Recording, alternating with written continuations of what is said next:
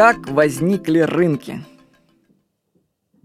Вас не интересовал вопрос, как появились деньги? Откуда вообще деньги в нашем обществе? Да? Зачем их выпускают? Вот. Ответ на этот вопрос, как появились деньги и рынки, можно найти в книге Дэвида Гребера «Долг.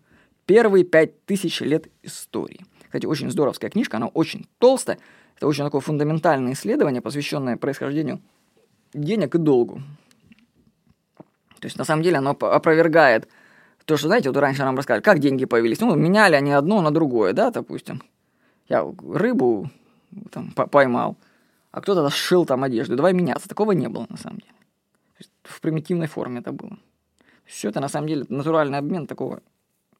Это не, не он был. Все было интереснее. Вот. Я вам приведу фрагмент из этой книги. Эта книга интересна тем, если вы изучаете историю денег и финансов. Вот, значит, фрагмент. Почему государство вообще заставляли подданных платить налоги? Действительно, зачем мы вообще платим налоги? Мы не привыкли задаваться таким вопросом. Ответ кажется очевидным. Правительство требует уплаты налогов, потому что хотят наложить руку на деньги людей. Но если Смит, ну это Дам Смит, был прав, и золото и серебро стали деньгами благодаря естественному функционированию рынка, который никак не зависел от правительств, то не было бы для них естественным захватить контроль над золотыми и серебряными рудниками – Тогда короли смогли бы чеканить столько денег, сколько им было нужно. Собственно, это короли обычно и делали. Если на их территории находились золотые и серебряные рудники, они прибирали их к рукам. Так зачем же вообще нужно добывать золото, штамповать на нем собственное изображение, потом пускать его в обращение между своими поддами, а потом требовать от них, чтобы они его возвращали? Это похоже на головоломку.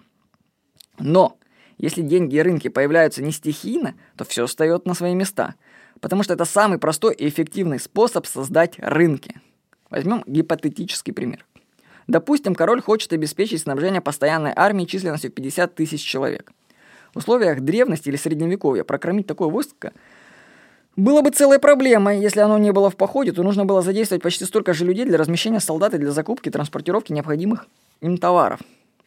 С другой стороны, если вы просто даете солдатам монеты, а потом каждую семью в королевстве обязываете вернуть вам одну из этих монет, то вся экономика страны, как по мановению волшебства, превращается в огромную машину, работающую на снабжение армии.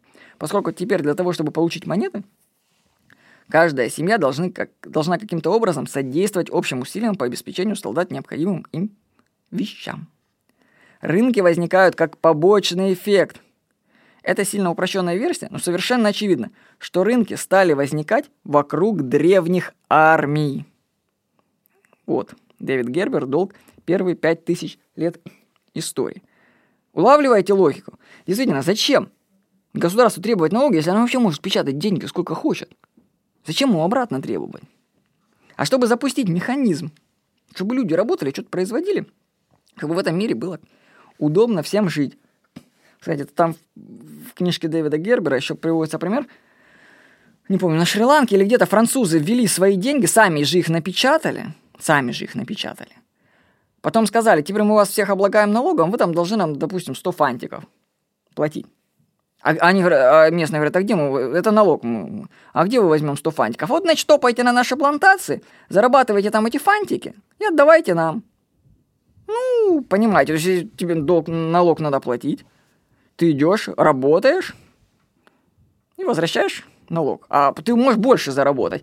Для этого, кстати, французы начали строить свои там магазинчики, чтобы предлагать там всякую туфту местным, чтобы они больше работали на плантациях и покупали всякие безделушки. Ну, кстати, местные там как-то они это просекли, эту фишку. Они только отрабатывали этот налог и больше не работали. Но если вы возьмете аналогию современного мира, то происходит то же самое. Людям даны деньги, с них налоги требуют, и они покупают всякие безделушки, фантики. А смысл в том, чтобы эта вся система крутилась и обеспечивала, ну, не знаю, армию или вообще просто общество работы. Так что вот. Ну, если вам интересна тема долго, то почитайте книгу Дэвида Гребера. Но я напомню, что по теории, что рынки стали возникать вокруг древних армий. И мне, кстати, писали читатели про Донбасс, там это сейчас кучу военных, говорят, там много ездит, ну, не знаю, насколько это ездят, у них деньги есть, они действительно вот, э, закручивают всю экономику вокруг себя. То есть местным нужно их обслуживать, они деньги за это получают. И армия хорошо функционирует на этом фоне. Так что теперь вы знаете, откуда пошли деньги. Они связаны с армиями. Ну, по крайней мере, так было в древности. С вами был Владимир Никонов.